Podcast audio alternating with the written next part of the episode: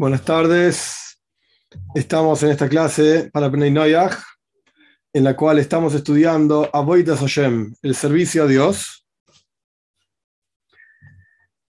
Como ya venimos estudiando hace unas cuantas clases, hoy vamos a terminar el tema de Brajot, de bendiciones. Si bien en la práctica, si uno realmente quisiese estudiar en profundidad, etcétera, hay mucho, mucho, mucho más para estudiar pero creo que con lo que estamos estudiando, más las preguntas de la gente, etcétera, si surgen dudas, por supuesto las pueden preguntar.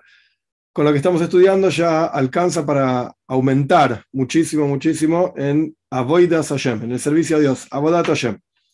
Estábamos guiándonos por el Kitzur Shulchan el resumen de leyes judía, judías, y estábamos básicamente en el capítulo 60, terminando con este tema de las bendiciones.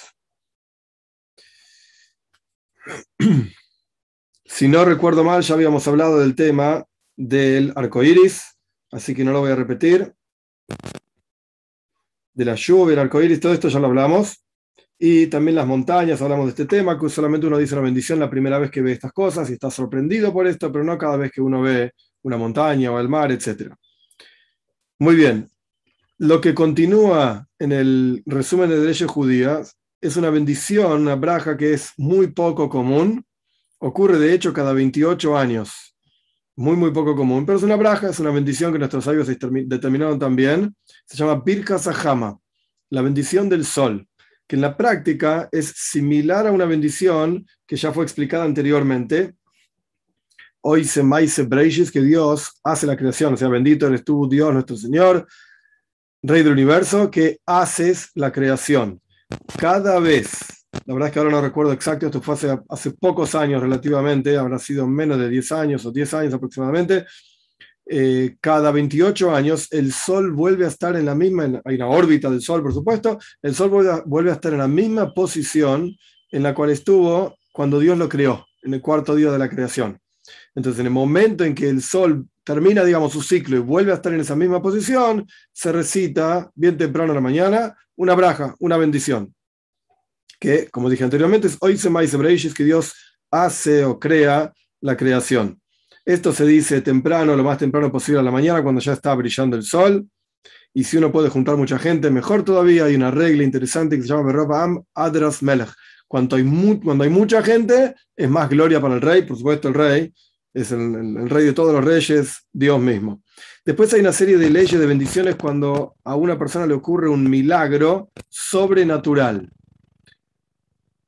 Si uno quisiese decir que en la práctica todo el universo entero es un milagro, está bien, es real esto, porque incluso la naturaleza es parte de la creación de Dios, y no es que Dios creó el mundo como en otras filosofías se piensa, que Dios creó el mundo y lo dejó ahí funcionando y va, que el mundo y ya está, y él se fue a dedicar a otra cosa, se fue a dormir la siesta, o lo que sea que fue a hacer, y de vez en cuando viene y con un dedo toca algo y cambia algo en el mundo. No, esta no es la visión judaica de la creación, sino que la, visión judía, principalmente desde la perspectiva del hasidismo, basados en el Baal Shem Tov, es que, y eso está en los textos también, no es que lo inventó el Baal Shem Tov, está en el Midrash incluso, en el Talmud también, es que Dios crea el universo entero instante a instante y supervisa particularmente, está él particularmente ocupado de cada una de las criaturas del universo entero.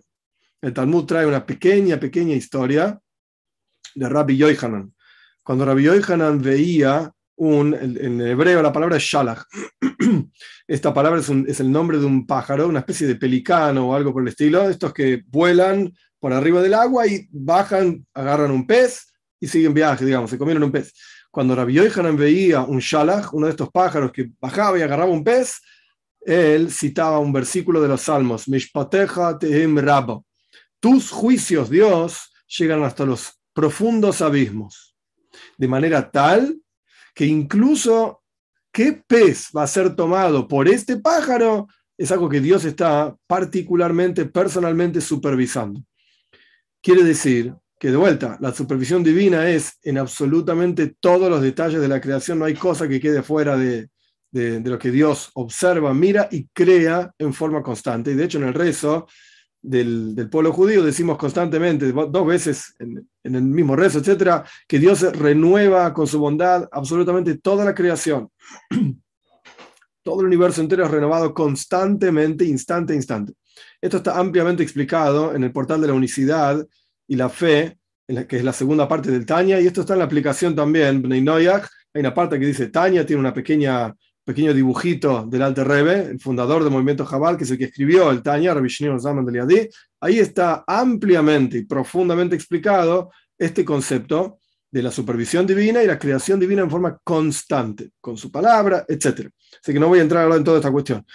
Entonces, si uno quisiese decir que la naturaleza entera es milagrosa, sí, es correcto. Pero aún así, desde la perspectiva de cada uno de nosotros, vivimos una vida, entre comillas, normal, donde las cosas funcionan, el mundo funciona y estamos acostumbrados a que sale el sol y sale después la noche la luna y las estrellas, etcétera, etcétera, y nos parece como algo normal. Esencialmente, como ya expliqué, es milagroso, pero nos parece como algo normal.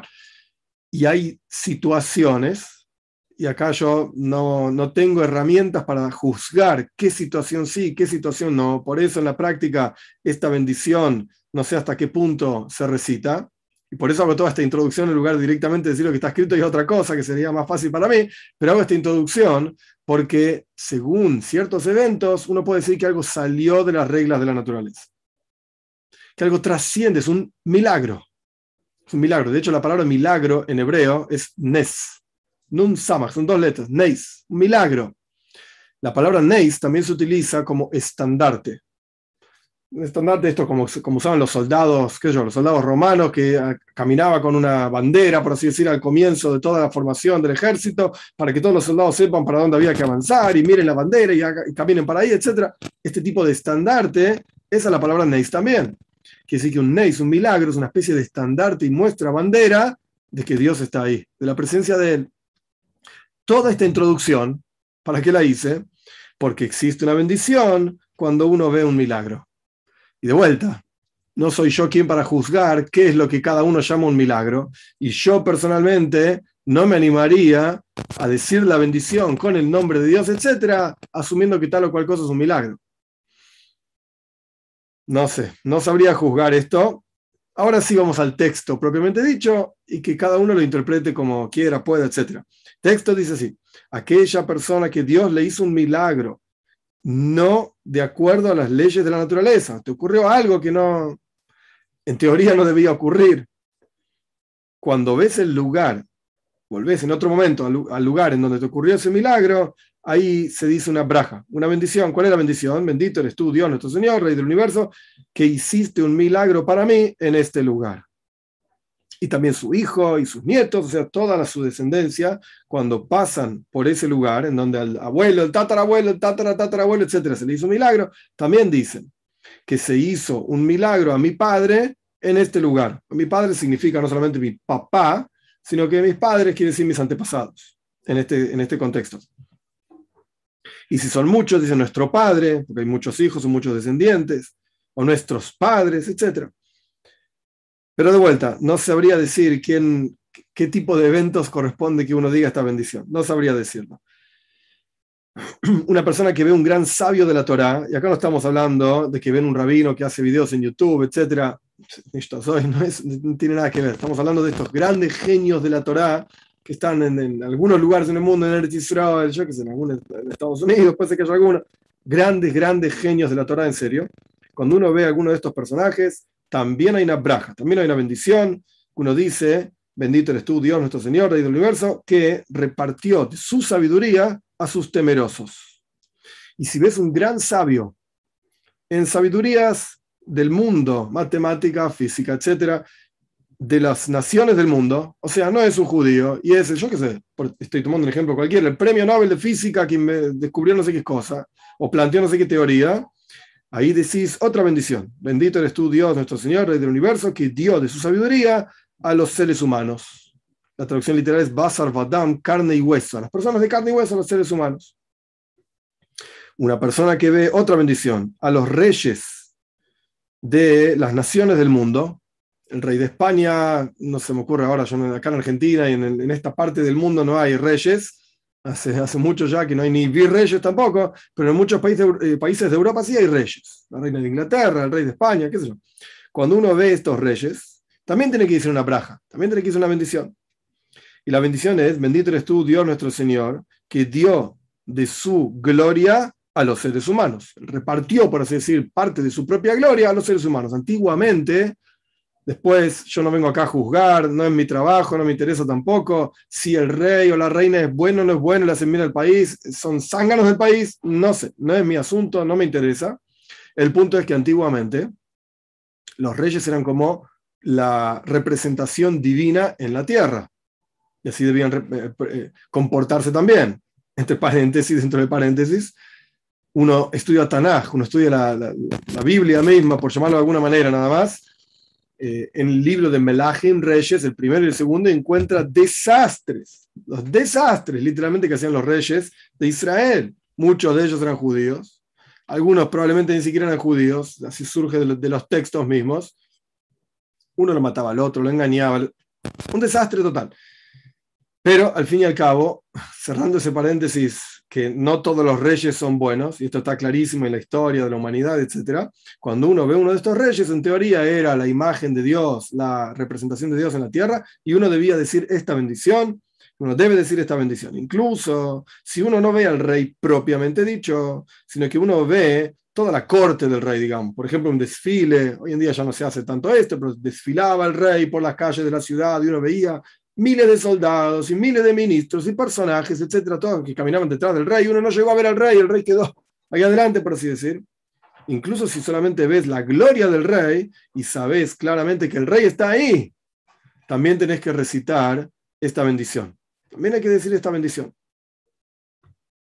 Una persona ciega, que no es capaz, obviamente, de ver al rey, también tiene que recitar esta bendición y es algo positivo esforzarse para ir a ver la gloria de los reyes, incluso si se trata de reyes que no son judíos, porque también tiene este concepto de la, de la gloria de Dios. De hecho, de hecho, hay una, acá no está en el Kitsu Yohanan, no está en el código de la judía, por supuesto, pero hay una pequeña historia de Reb Iche Dermasmit. Reb Iche Dermasmit es un Josid, un Josid del, del, rey anterior, perdón, el rey anterior, y vivió en el momento, y del, anterior también, el quinto rebe de Jabal, el sexto rebe de Jabal, vivió en Rusia en el momento de la Revolución Rusa. Año 1917, conocido, historia del mundo, etcétera. Los rusos, los comunistas fueron terribles con el mundo judío de Rusia, con Jabal particularmente fueron terribles también. Y hasta el día de hoy hay cosas que el gobierno ruso retiene que pertenecen en realidad al movimiento Jabal. Eh, manuscritos de los Rebbein, de otros sabios, etc. sea como fuera, el punto es que en ese momento fue un momento muy, muy difícil de la historia, por supuesto, rusa y del mundo entero, y los comunistas matan al zar y a toda su familia. El asesinato, fue un asesinato terrible, una masacre que hicieron, desastroso. El punto es que mataron al zar. Cuando Ichot Masmit, un Josit, que vivía Masmit significa en hebreo una persona que es diligente, que está constantemente estudiando. Una persona que su vida era estudiar. Cuando Rev de Masmit escuchó que habían matado al zar, entonces Rev de Masmit dijo, mataron, con estas palabras, mataron un ejemplo en el pensamiento jasídico. Mataron un ejemplo en el pensamiento jasídico.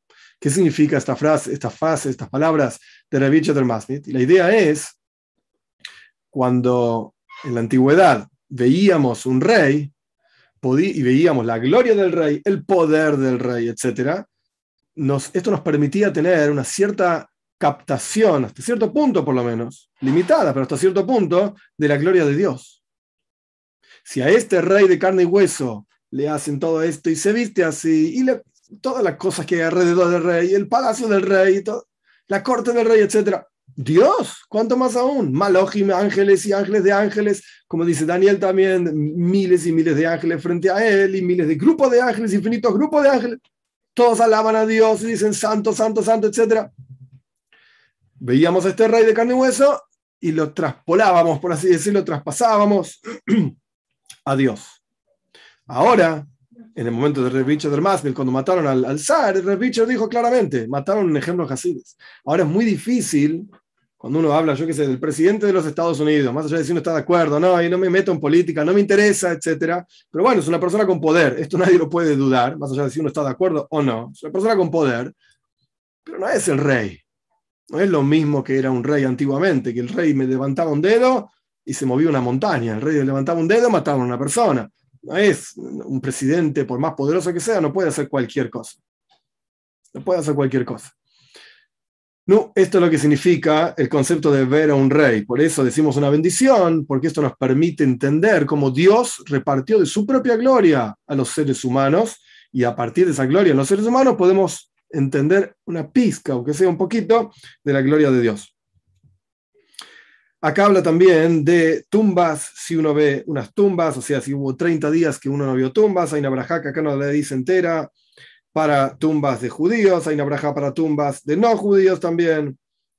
Por supuesto que, esto es algo lamentable, pero la mayoría de los cementerios no judíos, porque estamos en una clase para no judíos, para Bnei Noyaj, tienen cruces y todo tipo de símbolos de idolatría, etc. Entonces no corresponde decir ningún tipo de bendición cuando uno ve esas tumbas. Quizás hoy en día, que no sé, en los últimos 50 años, que se puso más de moda los cementerios privados, en donde no necesariamente hay imágenes o cosas, está ahí un pedazo de tierra, donde una piedrita, donde dicen acá está enterrado tal o cual persona, ahí podemos discutir si corresponde decir la bendición o no. En la práctica el Alter Rebbe no puso esta bendición en su, el fundador del movimiento Chabad, la costumbre que yo continúo, que yo sigo, no puso esta bendición dentro de su escrito sobre bendiciones, se llama Seider Birjas Nenim, el orden de todas las bendiciones. No está esta bendición por las tumbas de los no judíos. Así que yo diría no recitar esta bendición. Todas estas bendiciones que mencionamos, tanto en el final de la clase pasada como en esta clase, cuando uno ve algún fenómeno en particular, uno no vuelve a decir esta bendición si no pasaron entre la última vez que lo viste y cuando lo ves ahora, al menos 30 días uno fue al mar por primera vez en su vida, nunca vio el mar dice, wow, esto es impresionante, increíble la grandeza de Dios que crea semejante criatura, el mar, que es tan grande, etc. Entonces uno dice su bendición. Y como explicamos en la clase pasada, una vez que ya lo viste, no volvés a decir la bendición muchas veces. Pero si por alguna razón no estuviste frente al mar y pasaron más de 30 días y te olvidaste del tema, que volvés a verlo y te sorprendes, corresponde decir la bendición. Corresponde decir esa bendición.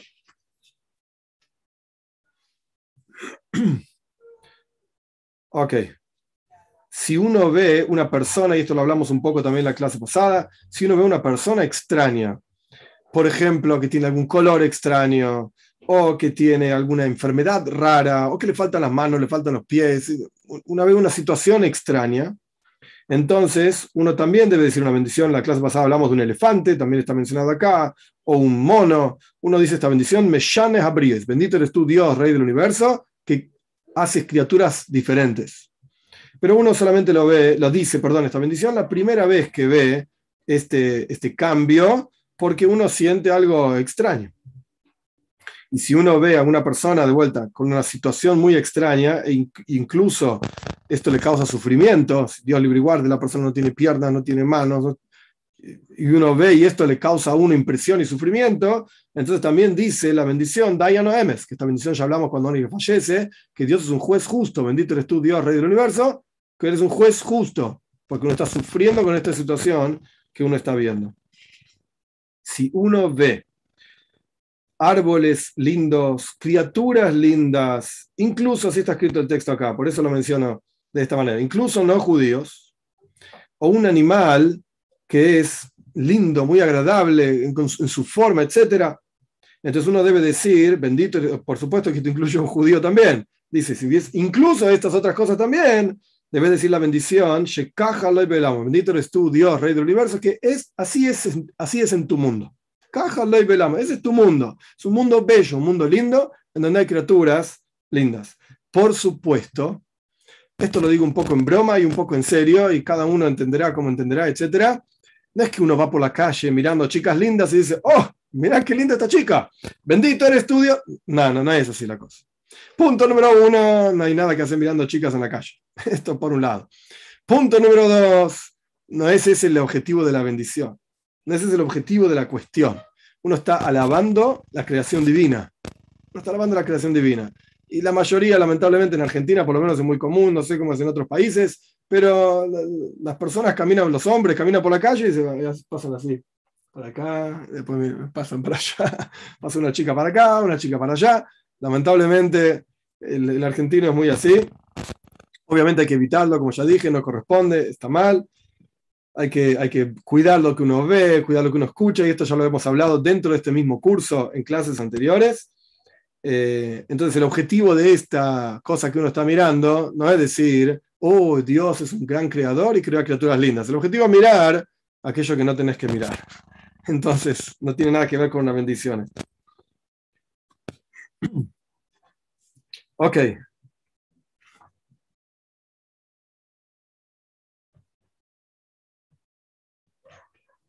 Después, en el capítulo 61, hay algunas bendiciones que son mencionadas que no tienen que ver necesariamente con no judíos, es una bendición de agradecimiento por diferentes situaciones, pero la forma de recitar esa bendición es frente a un Sefer Torah, un libro de la Torah, en un minyan, en, en un quórum de 10 hombres judíos mayores de 13 años. Esto no, no se aplica para Benay por eso, si lo ven en el texto del capítulo 61 del resumen de leyes judías, por eso lo estoy salteando. Igual lo pueden leer ahí, no es, eh, no es grave, se puede leer.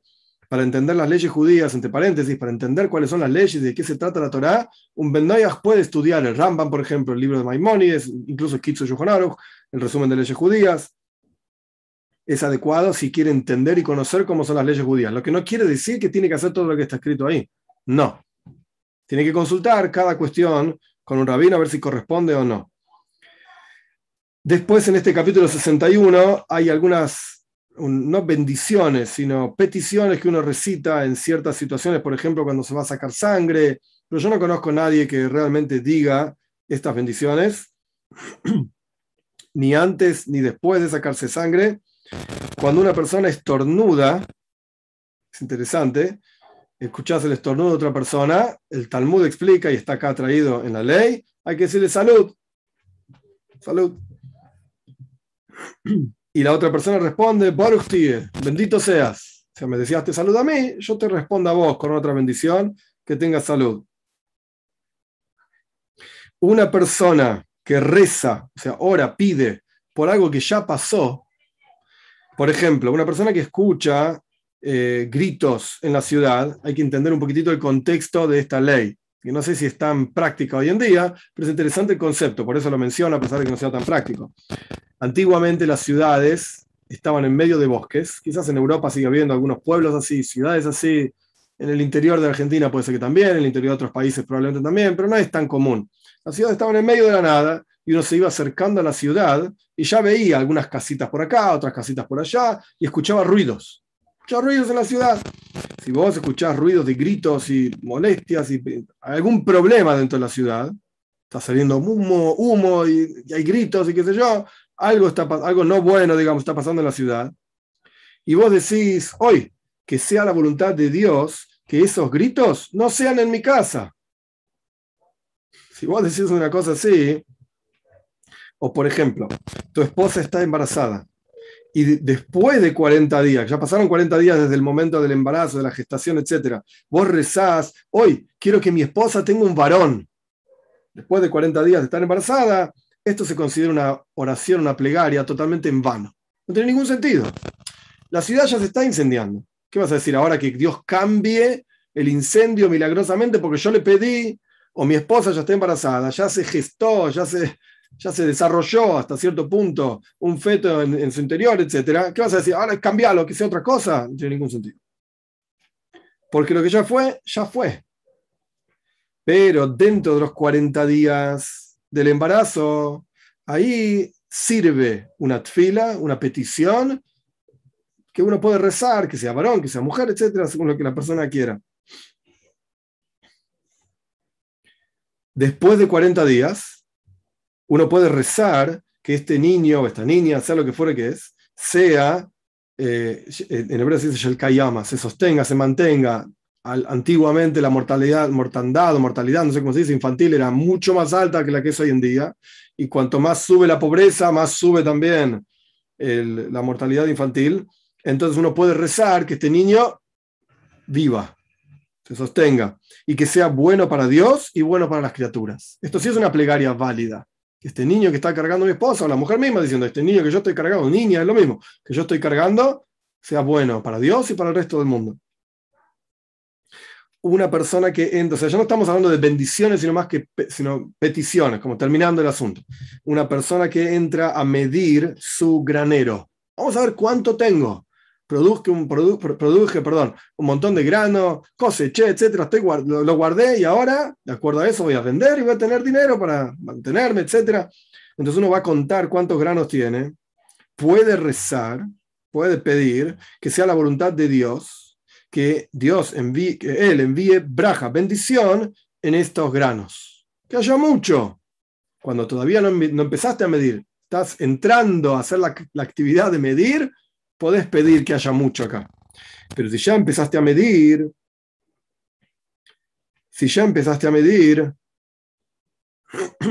o si ya mediste, no tiene ningún sentido que pidas una bendición, una, que, Dios multiplique, porque ya está, ya está medido esto, y no hay bendición sino en aquello que está oculto. Es decir, no hay braja, bendición adicional divina, ya sabes que tenés cinco lápices en la mano, que Dios multiplique mis cinco lápices. ¿Qué, sentido tiene? ¿Estás pidiendo milagros? Dios sabrá lo que hace con su, con su mundo, etc. No tiene sentido pedir cuando ya lo mediste. Ok, estos son básicamente las bendiciones de acuerdo a cómo se pueden interpretar desde el código de ley judía mismo para Bnei Noyach y básicamente con esto podemos dar por terminado el concepto de bendiciones. Si alguien tiene preguntas en particular sobre qué bendición se recita, en qué caso, etcétera, por supuesto que las puede hacer. Pero básicamente con esto terminamos dentro de esta, este curso que tiene que ver con Avoidas Hashem, con el servicio a Dios, el tema de las bendiciones. Volviendo a la primera clase, la primera de todas, hablamos del tema de Avoida, servicio a Dios, y básicamente, si bien no es lo único, pero por lo menos algunos conceptos, hablamos de conocer a Dios, saber quién es Él, que Él es infinito y que Él es todopoderoso, omnipresente, etc. No dijimos todos los detalles, porque hay otros, otros, otros videos en el canal que también hablan del tema y ya otros cursos que hablamos de este tema también. Parece que repetir no tiene sentido. Hablamos del rezo, perdón, de la estructura del rezo, de cómo está hecho el rezo, qué corresponde para Bnei qué no corresponde para Bnei De esto hablamos ampliamente. Hablamos de birurim, refinamiento del mundo a nuestro alrededor, refinamiento de nosotros mismos, nuestras propias cualidades, cómo trabajar con nosotros mismos, etc. Hablamos de bendiciones, los diferentes tipos de bendiciones, bendiciones por las comidas, bendiciones por las cosas que uno ve, bendiciones de agradecimiento a Dios por fenómenos en el mundo, fenómenos en el mundo, etc. Y los dos temas que nos quedan, nos, faltan hablar, son amor a Dios y temor a Dios, que son parte de Avoidas Hashem, son parte del servicio a Dios. Entonces, la idea mía es, por lo menos, mencionar algunos conceptos de este tema, de amor a Dios y temor a Dios.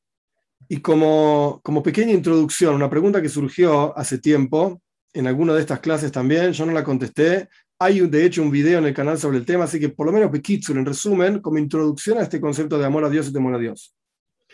La Toira dice,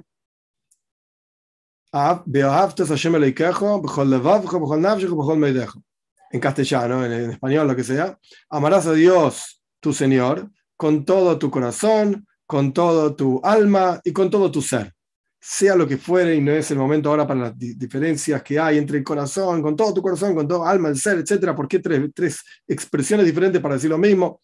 Más allá de esto, el mandato, la obligación, la mitzvah, precepto de amor a Dios, es una obligación de la Torah hacia el judío. El judío está obligado a amar a Dios, que de esto quiero hablar justamente. Bnei Noyach no están obligados a amar a Dios. ¿Qué quiero decir con esto? ¿Está prohibido que amen a Dios? Dios libre y guarde. De ninguna manera, todo lo contrario. Pero no hay una obligación. Siempre hay que tener claro, eh, esto es algo muy técnico, quizás muy teórico, pero hay que tener claro qué es lo que es obligación y qué es lo que es eh, permisido, permitido, perdón, permisible, permitido, opcional. Bnei Noyach no están obligados a amar a Dios. sí, por el otro lado, están obligados a temer a Dios. Esto sí es una obligación. Y esto surge cuando hicimos la clase de Talmud, que explicamos la parte en el Talmud, en Sanhedrin, donde están todas las leyes de Bnei Noyaj, o por lo menos muchas de las leyes de Bnei Noyaj en Sanhedrin. Ahí aparece el concepto de que Dios le dice al primer hombre que moira aleichem, moira y aleichem, que mi temor esté por sobre ustedes. Quiere, por sobre ustedes significa, por ser el primer hombre, es el padre de toda la humanidad, sin ninguna duda. Dice que todos los seres humanos tenemos una obligación de temer a Dios. Si bien hay versículos en la Torá, en varios lugares, que hablan de que hay que temer a Dios, es Hashem tira, teme a Dios, etc. En varios lugares. Esos versículos están orientados a los judíos, no a Bnei Noyach. Entonces, ¿de dónde sacamos este concepto de que hay que temer a Dios? Es una lógica. Es una lógica.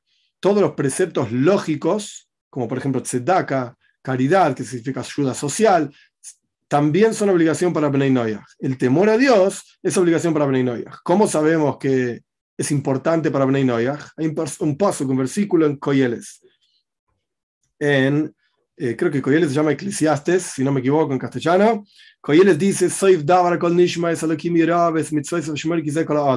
Al fin y al cabo, dice Coyeles, que Shloim Amelech, el rey Salomón, Hakol Nishma, todo es escuchado, obviamente por arriba, y lo que uno debería hacer es, eso Elohim y era, teme al Señor, teme a Dios, cuida sus preceptos, Adam, porque esto es todo el ser humano. De esto se trata un ser humano, el temor a Dios y cuidar sus preceptos.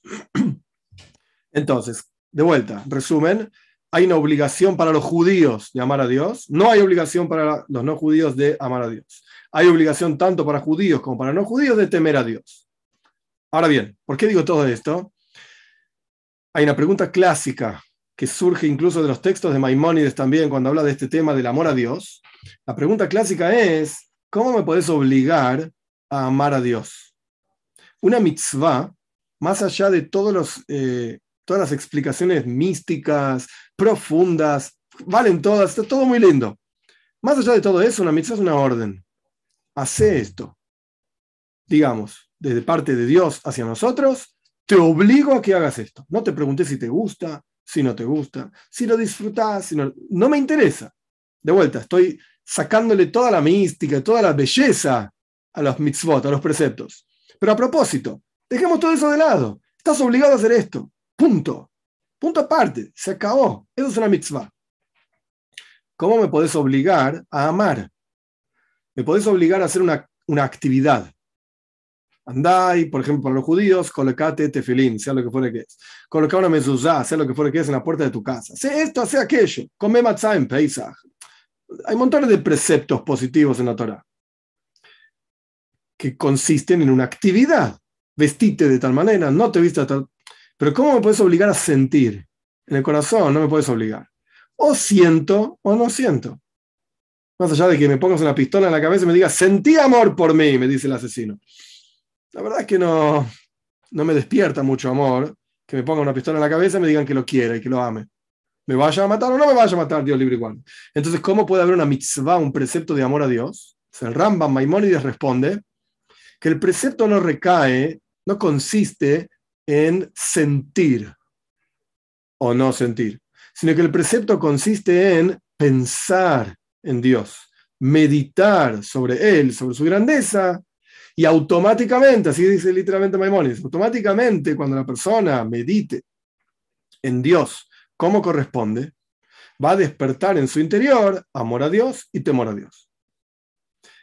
Entonces, ¿sobre qué aspecto de la vida de la persona recae el precepto de amor a Dios? Más allá de que no se aplica a como obligación, pero no pasa nada. Yo lo que quería explicar es esta, esta idea de la meditación. ¿Sobre qué recae el precepto de amor a Dios? Sobre la meditación. Pensá. Pensá. ¿Y en qué pensás? hay montones de asuntos en que pensar.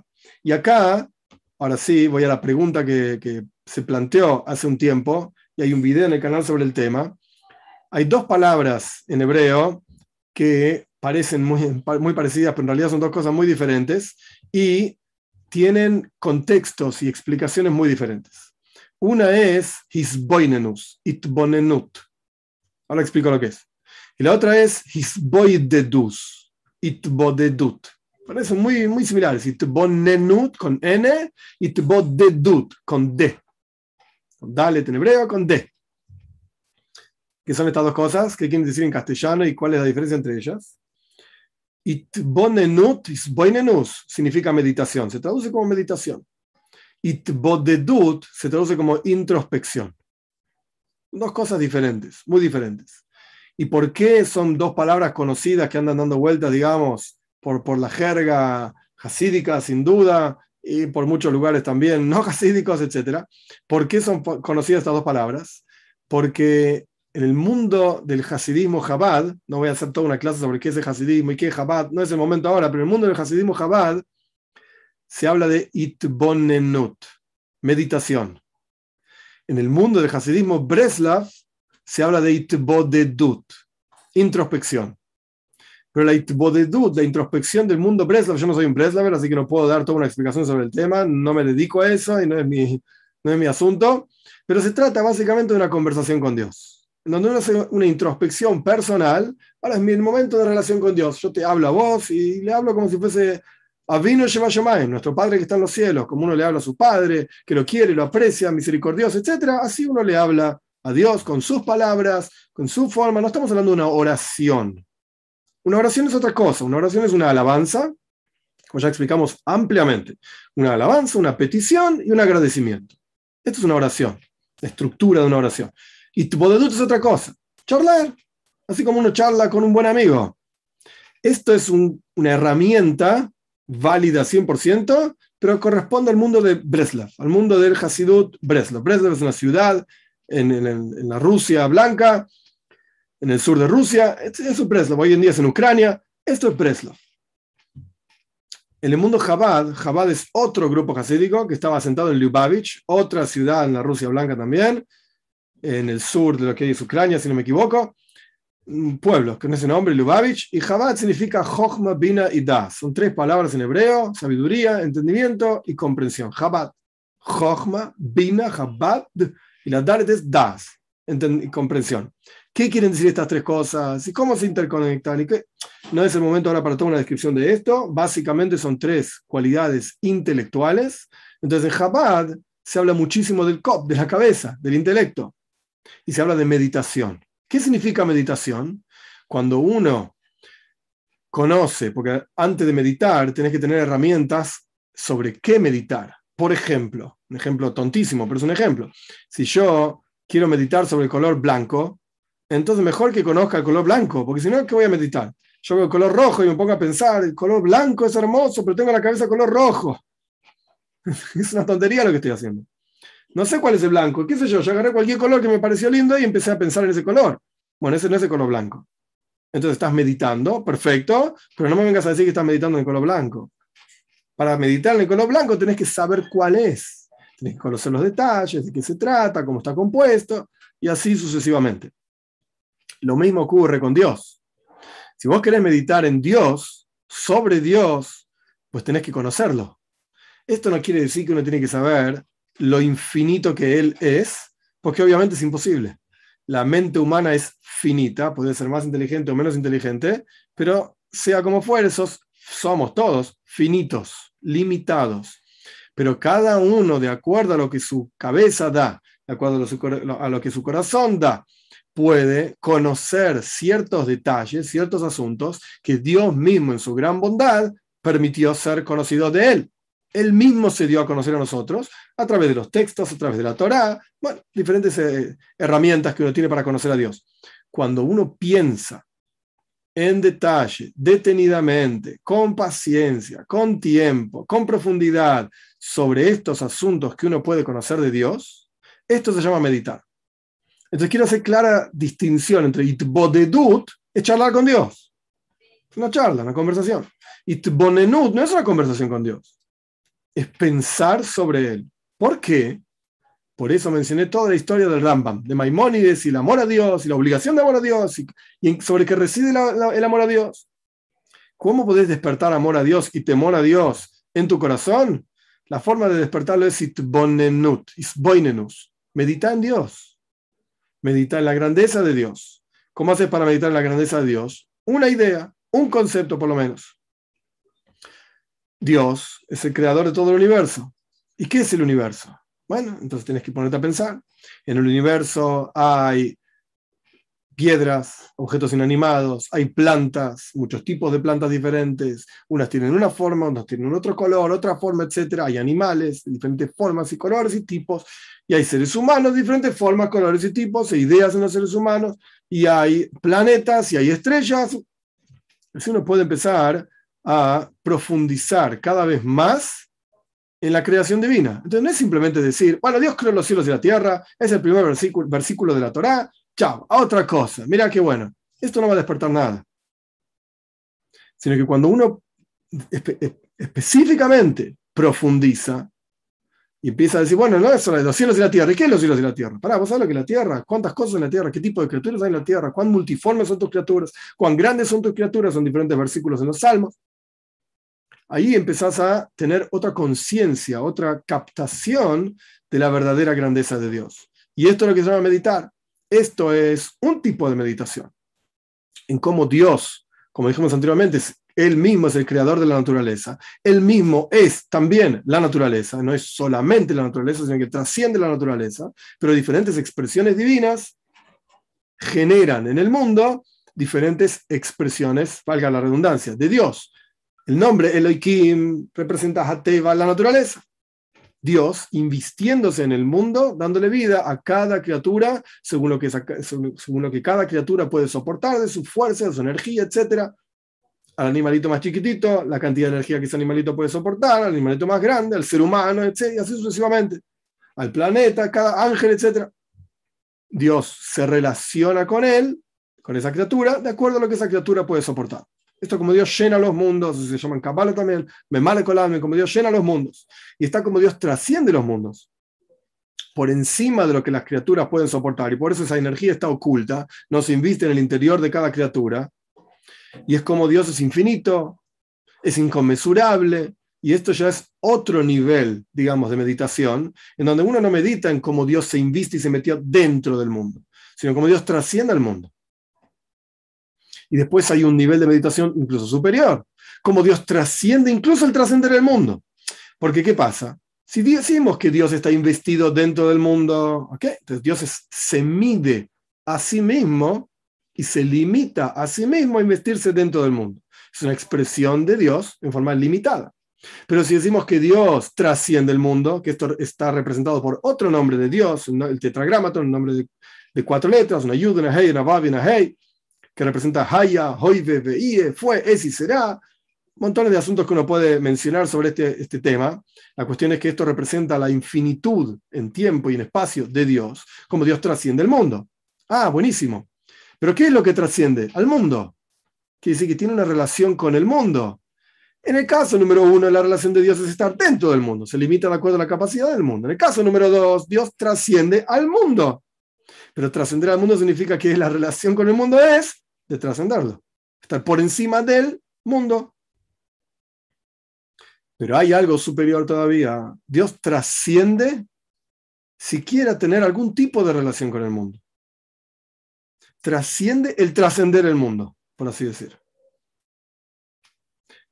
Un pequeño ejemplo de estos tres niveles de meditación está el alimento, la comida. La persona ingresa, todo ser humano ingresa comida en su interior y esa comida por el sistema digestivo, etcétera, es absorbido, los nutrientes son absorbidos, el resto es eh, descartado, etcétera. Esa comida se vuelve parte de mi propio cuerpo, de mi propia vida. Carne y sangre de mí mismo.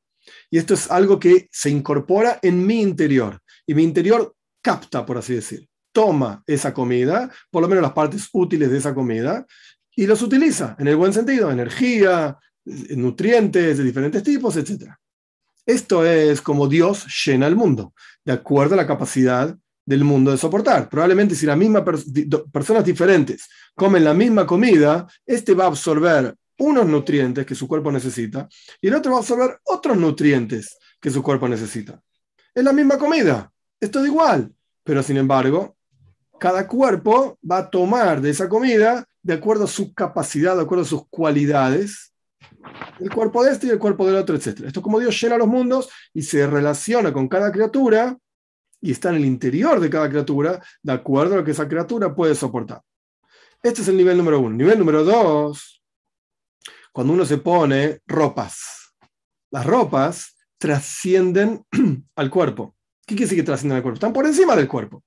Tapan y ocultan al cuerpo. Esto es lo que decir trascender, estar por encima de. si bien las ropas están por encima del cuerpo, pero las ropas, por lo menos en la gente sana y normal, son de acuerdo a la medida del cuerpo. Un tipo alto se va a poner ropas altas, ropas de un tipo alto, un tipo más bajo no se va a poner una, camisa de un tipo alto porque le va a ser horrible. Un tipo gordo, un tipo flaco y así sucesivamente. Las ropas, a pesar de trascender al cuerpo, están medidas de acuerdo a la medida del cuerpo. Esto es el primer nivel de trascendencia, como Dios trasciende al mundo, está por encima del mundo, pero esa es justamente su relación con el mundo. Y el tercer nivel es como si fuese una casa. Es como si fuese una casa. En la casa, la casa no está medida de acuerdo a las capacidades, a, la, medida de la persona. Las casas trascienden a todas las personas que están dentro de la casa y a todas por igual. No está medida de acuerdo si este tipo es alto, va a tener, comprarte esta casa. Si este tipo es bajo, comprate toda la otra casa. Es verdad, hay gente que es muy alta y bueno, tendrá que llamar a un arquitecto y arreglar las casas como sea. Las casas viejas en Argentina son más altas en general. Pero el punto general se entiende la idea de que la casa, como, como asunto que trasciende a los seres humanos que están dentro de la casa, no está medida de acuerdo a los seres humanos que justamente están dentro de la casa y no tiene relación directa con esos seres humanos. Los trasciende por completo. La ropa trasciende, pero tiene relación. La casa no. Estos son ejemplos nada más y todo esto que explicamos tiene que ver directamente con el concepto de meditación. Esto es justamente meditar, un asunto en isboinenus, itbonenut, meditación en la presencia de Dios, en quién es Dios, en qué quiere Dios, en cómo Dios es bueno, en cómo a pesar de que Dios trasciende absolutamente todos los asuntos del universo entero, pero me crea a mí y se ocupa de mí en forma particular y le importa lo que me pasa a mí en particular y quiere que yo me porte de tal o cual manera etc. Este es el concepto de Isboinenus. Esto es lo que genera en el interior de la persona, en el corazón, amor a Dios y temor a Dios. Dicho todo esto, hoy vamos a parar acá con, la clase, ahora respondo las preguntas, pero dicho todo esto, este es el próximo paso, digamos, que vamos a estudiar, la clase que viene, Dios mediante, al respecto de avoida, del servicio a Dios. El amor a Dios y el temor a Dios, y ya explicamos en esta clase ampliamente cómo es que se puede desarrollar todo ese amor a Dios y temor a Dios. Vamos a pasar a las preguntas. Si alguien me hace el favor de copiarlas de las que correspondan de YouTube. Rubén Pizarro pregunta si Musar cuenta como Torah oral o escrita. Es Torah oral, claramente, Torah oral, Musar. Hay muchísimos libros de Musar, muchísimas formas diferentes de Musar.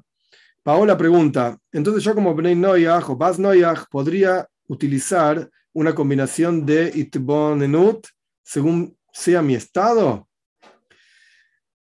Ok. La pregunta es interesante.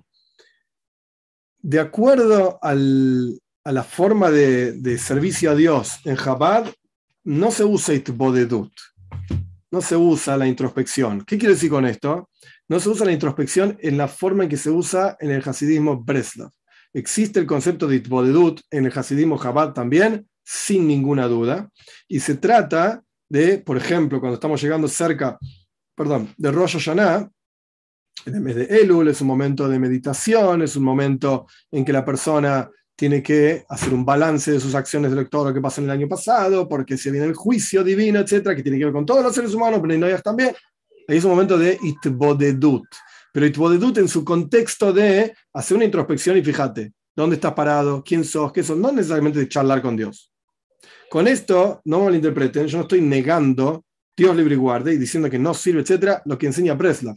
De ninguna manera, esta es otra idea, es otro concepto, no estoy negando lo otro, yo simplemente estoy diciendo, yo no vivo de esa, con esas enseñanzas, con esas ideas, simplemente vivo con otras ideas y cada uno tiene, cada loco con su tema, como quien dice, cada uno tiene su rebe, su orientación, etcétera. Entonces, volviendo a la pregunta de Paola, ¿se puede utilizar una combinación de itponenut y itpodedut? Sí, claro que sí Hay momentos en los cuales uno se siente más inspirado, menos inspirado, momentos en los cuales el rezo fluye mejor, eh, momentos en los cuales el rezo no fluye tan bien, momentos en los cuales uno tiene quejas a Dios y valen también. Entonces uno mira para arriba y empieza a decir, ¿y por qué me haces esto? ¿Y qué crees de mí? Etcétera, etcétera. Sí, se puede usar, si entendí bien la pregunta, se puede usar una combinación, claro que sí. Su Castillo pregunta, ¿es una alajá para Jabat ser kosher? ¿En qué momento eligen serlo? Si es una elección. No entendí qué quiere decir ser kosher. La palabra kosher, hay un video en el canal también sobre esto, la palabra kosher significa, o kasher es lo mismo, significa apropiado. Esa es la traducción de la palabra, apropiado, adecuado. Y se utiliza para montones de cosas diferentes. Tiene que ver con comida, tiene que ver con ropa, tiene que ver con actitudes. Hay actitudes que son kosher, actitudes que no son kosher. Hay palabras que son kosher, palabras que no son kosher. Por ejemplo, la shonarra, eh, mala lengua, eso no es algo kosher. Son palabras que uno dice, sí, pero no es kosher, no es adecuado. Entonces, no sé si entendí bien la pregunta, pero cada uno de nosotros, cada ser humano, sin, sin duda, en todo momento en que es consciente de sí mismo, debe elegir ser kosher. ¿Qué quiero decir con esto? Por ejemplo, si uno si surge en la cabeza, porque uno no gobierna estas cosas, pero si surge en la cabeza un pensamiento que no es kosher, en el momento, eh, por ejemplo, un pensamiento de robarle a este o engañarlo al otro, incluso si uno no lo va a hacer, pero el pensamiento está en la cabeza igual y uno está contemplando en ese asunto, en el momento en que uno toma conciencia, que uno está contemplando un asunto un pensamiento que no corresponde, de acuerdo a la Torah, etc., en ese momento uno elige si lo va a continuar contemplando o se lo va a sacar de la cabeza. Ese es el momento en el cual uno elige, por así decir, quizás eh, parafraseando tus palabras, ser kosher o no ser kosher. Depende de cada uno y es una elección constante, sin fin. Constantemente estamos eligiendo esto, y esto en el Tanya también se explica del Alter en el capítulo 27, si no recuerdo mal. A veces las personas asumen que ya superaron ciertos desafíos y que incluso si se le presentase de vuelta una situación que antiguamente uno falló, uno ya superó esto, ya está. Eh, no, a veces aparece la misma situación y uno empieza a contemplar aquello que no debe hacer y contempla hacerlo. Entonces, constantemente es, una lucha constante contra la mala inclinación en el interior de cada uno de nosotros, ser kosher, si es que entendí la pregunta. Laura pregunta, Laura Barbagallo pregunta, ¿se puede decir, perdón, bendecir originalmente o auténticamente como le salga a uno? Baruch Hashem por X o X criatura, sin tener en cuenta la traducción. Sí, se puede. O es mejor seguir la traducción propuesta. Para los eventos y alimentos correspondientes, lo adecuado es decir la bendición correspondiente. Si fueses judía, yo te contestaría, tenés que saber bien las bendiciones. ¿Por qué? Porque es una obligación para los judíos. Pero ya explicamos varias clases antes que para Bnei no es una obligación necesariamente la bendición por las comidas, sino que es algo correcto, adecuado, y ya explicamos ampliamente por qué, de dónde sale, etc. Eh, entonces, al no ser una obligación, si no recordás exactamente el texto correcto de la bendición, a pesar de que lo correcto es aprenderlo, etc., pero no lo recordás y no tenés a mano la aplicación y no, no, está, podés decir la, la, bendición como te surja. Gracias Dios por tal cosa. Sí, sin duda. Rubén Pizarro pregunta, cuando uno compra muchas ropas en una ida al centro comercial, al estrenar la ropa hay que bendecir todas las ropas o bendiciendo una ropa, las demás quedan exentas. La pregunta es interesante. En Chabad, la costumbre es no bendecir por ropas nuevas, no decimos Sheheyanu por ropas nuevas, pero en respuesta a tu pregunta, si uno viste la ropa nueva, uno dice Sheheyanu, pero si vestís todas las ropas nuevas a la vez, por ejemplo, uno se compró, no sé, se me ocurre, yo qué sé, eh, un traje nuevo y el traje está compuesto de, el, ambos, el, saco más el, el, pantalón más los zapatos que te compraste, etc. Podés decir una bendición por todas las ropas, juntas. Su explicas que kosher con la comida. Sí, entendimos bien el significado de ser kosher en todas sus magnitudes. ya que tengo la contemplación de buscar ser kosher. ¿ok? Kosher con la comida no es una obligación, su, debes saberlo, no es una obligación para Bnei ser kosher con la comida. Eh, no es una prohibición, no está prohibido que Bnei coman kosher, pero no es una obligación. Y a veces, dependiendo de dónde uno está, en qué, lugar en el mundo uno se encuentra, en qué ciudades, etc., a veces puede ser bastante complejo, bastante complejo. Así que yo no lo asumiría como una obligación, eh, valga la redundancia, obligatoria. Yo lo asumiría como un compromiso que en el mejor de los casos, cuando pueda, voy a elegir kosher. Pero si no hay, si no puedo, voy a comer igual. Hay comidas, yo no soy médico ni nada por el estilo, pero de conocimiento general nada más, hay comidas que uno puede decir, bueno, no la come y ya está. Yo qué sé, el, ser humano no necesita, el cuerpo, estoy hablando ahora de lo, lo, más básico, no necesita chocolate para vivir. Puedes vivir sin chocolate también. Es rico, todo lo que quieras, pero puedes vivir sin chocolate también. Pero hay ciertas comidas que el cuerpo necesita, nutrientes, de las frutas y las verduras, etc. Entonces, si uno eh, va a asumir un compromiso de comer kosher y no hay disponible en donde te encontrás, te estás eh, encerrando sola en un callejón sin salida. Y vas a terminar sufriendo, frustrada, intenté hacer esto, no pude, esto es una porquería, etc. En realidad no es que esto es una porquería. En realidad estás asumiendo algo que, punto número uno, no estás obligada. Punto número dos, por la situación y circunstancias donde vivís y cómo vivís, etc., no era posible. Yo no puedo asumir la responsabilidad de salir volando del décimo piso. No tengo alas, Dios me creó como un ser humano y no voy a terminar muy bien. Entonces no es que, ay, Dios es cruel y yo no pude. No me corresponde. Claramente Dios no me creó para eso. Entonces hay que tener cuidado. No es una obligación, repito, y hay que tener cuidado. Yo no lo asumiría como un compromiso obligatorio, lo asumiría como, en el mejor de los casos, si tengo la, elección de comprar entre este que no es kosher y este que es kosher, voy a comprar el kosher blind sin compromiso, sin obligación. Rubén pregunta, ¿cuándo se empieza, ¿cuándo se empieza a leer Parshat Breishis? Ok, el Shabbat que viene se llama Shabbat Breishis, es el Shabbat que empieza a leer la Parashá entera, pero el miércoles, este miércoles de esta semana es Simchas Toira, y ahí se empieza a leer el primer pedacito, se termina el último pedacito de la Torah y se empieza el primer pedacito de la Torah. Erwin y Mirta preguntan, ¿cómo hacían antes los judíos para amar a Shem sin Jabal? Gracias, Erwin. como se dice en inglés, you made my day.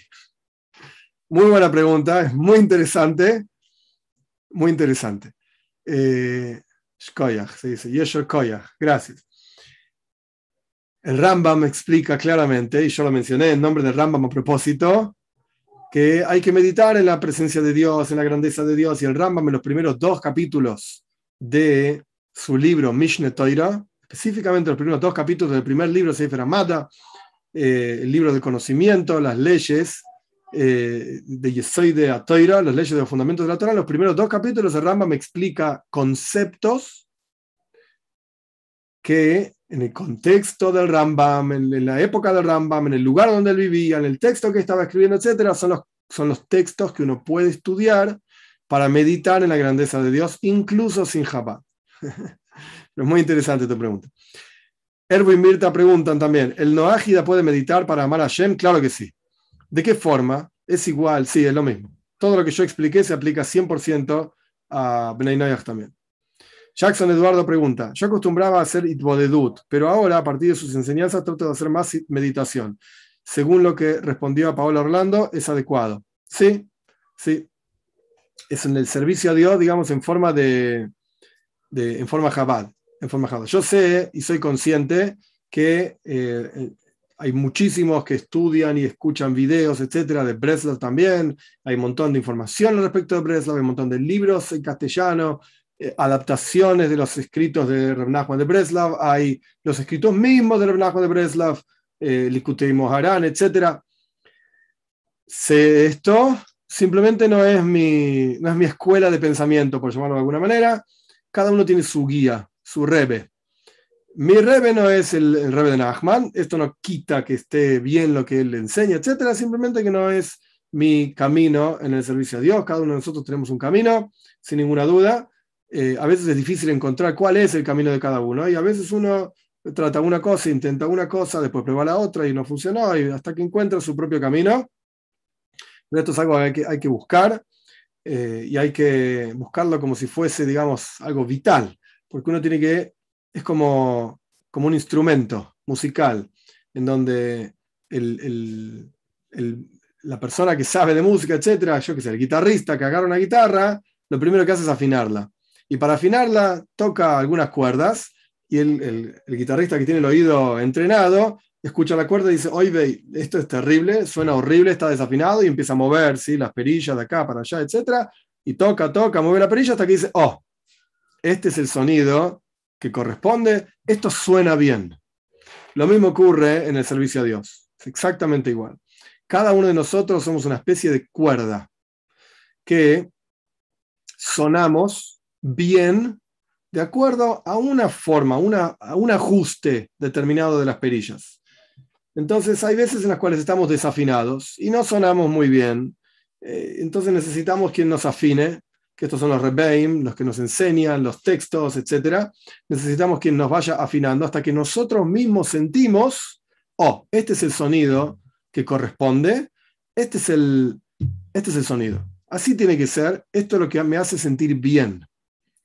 Obviamente estoy hablando de cosas kosher, solamente que corresponden. No estoy diciendo vayan a estudiar cualquier porquería y cualquier basura que no es apropiado. No, pero dentro del mundo kosher, dentro de lo que corresponde, y está bien, nadie puede decirte, no, no, lo que dijo es está mal. Dentro de lo que es kosher, de vuelta. Simplemente es otra perspectiva. Yo no puedo sentarme acá y decir, dut, eh, no sirve para nada. Dios libre y guarde decir una cosa así. ¿Es una escuela de pensamiento? Sí, claro que sí, y es 100% kosher y está bien, y es apropiado, y todo lo que quieras. Yo no lo hago, ¿ok? Porque yo, mi cuerda, por así decir, suena bien con otra, con otra afinación, de otra manera. Y la cuerda de otro sonará bien con la otra afinación. De la otra manera, y eso está bien, porque cada cuerda es diferente de la otra, está la más gruesa, la más, la más finita, la de metal, la de plástico, poliéster lo que sea, las cuerdas de la guitarra. Y todas valen y todas juntas hacen una melodía como corresponde y todas tienen que estar afinadas, pero de, diferente manera, ajustadas de otra manera. Y a veces uno de vuelta va intentando uno y la otra, un sonido y el otro sonido, hasta que encuentra su propio sonido. Rubén Pizarro dice, tengo un vecino que hizo daño a algunas mujeres el otro día, lo vi con una mujer. ¿Cree que sería apropiado decirle a la mujer lo que, le, lo que hizo en el pasado? ¿O contaría como difamación? Suena más a difamación que otra cosa. Suena más a difamación que otra cosa. Eh, para pensar. Y el Hanan Geffen pregunta, si nos preguntan quién es tu Raf, ¿podemos decir que es el Raf Tubia? Podés decir lo que quieras, yo no tengo mucho que ver con eso. O sea, no es responsabilidad mía que vos asumas que lo que yo digo está bien. En todo caso, responsabilidad tuya de chequear, de revisar, de preguntar quién soy, cómo soy, etc. Eh, la respuesta es sí, pero no, no soy yo quien para decir sí o no. No, que Hashem nos bendiga a todos ustedes y nos bendiga a todos juntos. Última pregunta. Eh, su castillo dice, más apropiado, eh, por lo más apropiado sería poder tener siempre una línea de pensamiento, ya sea Breslev y Chabad, ¿verdad? Sí. Lo más adecuado es seguir una línea, no mezclar las cosas. Eh, José Gerardo pregunta, José Gerardo Torres pregunta, excelente analogía la relación con la afinación de instrumentos, Hashem. Gracias a Dios. Muy bien, ahora sí, que tengan una excelente semana. Dios mediante, nos vemos el domingo que viene. Éxito y bendiciones.